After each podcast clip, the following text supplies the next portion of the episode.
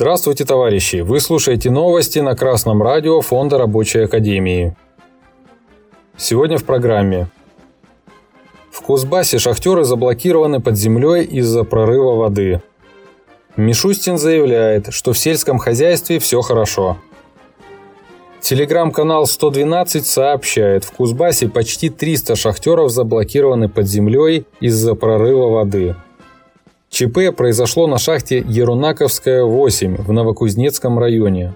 284 человека находятся под землей. 11 шахтеров вышли на поверхность. Уже известно об одном пострадавшем. На месте работают горноспасатели. Это, товарищи рабочие, следствие отсутствия борьбы. Оборудование ветшает, и вы сами подписываете себе приговор, соглашаясь работать в запрещенных законом условиях а хозяину плевать на вашу гибель. Прибыль перекрывает любые страховые выплаты. Россия сегодня сообщает, Мишустин объявил, что по производству овощей Россия обеспечивает себя на 87%, при этом имеет потенциал для роста. А по производству картофеля по итогам прошлого года Россия обеспечила себя более чем на 90%. Частично компенсировать свои расходы за счет субсидий смогут те аграрии, которые внедряют новые технологии в свое производство. Обновленные правила начнут действовать с 2023 года. Это даже не смешно. Мало того, что почти за два месяца спецопераций правительство не сподобилось даже разобраться, что, кто и как будет производить в условиях экономической блокады, так оно рассуждает о будущем годе так, как будто все проблемы нынешнего года решены. В то же время даже капиталисты, те, кто остается в России и пытается что-то производить, криком кричат, что денег нет, что ставка Центробанка убивает промышленность, что нет запчастей, семян, удобрений.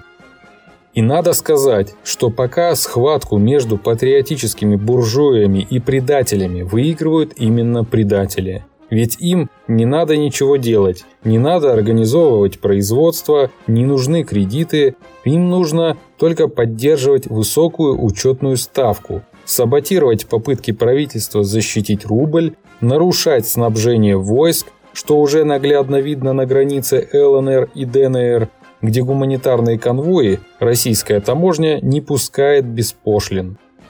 Почти два месяца СВО показывает, что у нас огромный потенциал, что 32 года капитализма не убили Россию, а также, что буржуазный класс России в целом не способен осознать свои интересы, не способен управлять огромной страной, не способен планировать свои действия, полагаясь на призрак руки рынка – как будто мы не гигантская страна в 21 веке, а вшивенькая Европа 17 века. Но и рабочий класс позволяет водить себя за нос. Ждет от власти послаблений. И пока он ждет, пока не борется за свои кровные, российская буржуазия по-быстрому сдаст страну. Спасение России и спасение рабочего класса связаны воедино. Новости читал Денис Мозговой с коммунистическим приветом из города Ленинград.